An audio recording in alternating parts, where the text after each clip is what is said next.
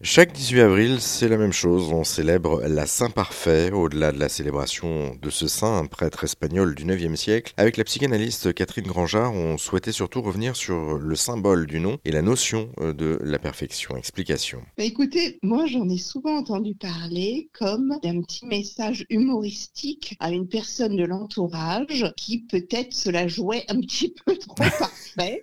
et donc des personnes qui envoyaient, euh, tiens c'est ta fête aujourd'hui aujourd'hui, comme euh, d'autres, à la Saint Prudent, à la Saint Désiré, à la Saint, etc., où il y a un jeu sur le, le, signifiant et non pas sur le, le, vrai saint parfait. Euh, j'avoue ignorer euh, quelle a été sa trajectoire de vie. La perfection, c'est quelque chose d'important dans notre monde aujourd'hui ou pas? Bah, à la fois oui et pas du tout, puisque on semble viser la perfection. C'est un reproche courant. Ce n'est pas parfait. Je ne suis pas parfaite. Ce n'est pas extraordinaire et donc quelque chose qui nous embête. Et quand on regarde autour de nous, il n'y a pas grand chose qui le soit parfait. Donc peut-être qu'on a toujours envie d'atteindre quelque chose de l'ordre de l'idéal et ça peut être très très bon parce que ça nous fait progresser, comme ça peut être euh, abominable parce que ça donne le sentiment que l'on est vraiment euh, pas grand-chose, très très nul. Donc c'est intéressant, c'est saint parfait dans le sens où quand on envoie quelqu'un, ah tiens aujourd'hui c'est ta fête, c'est toujours un petit peu ironique.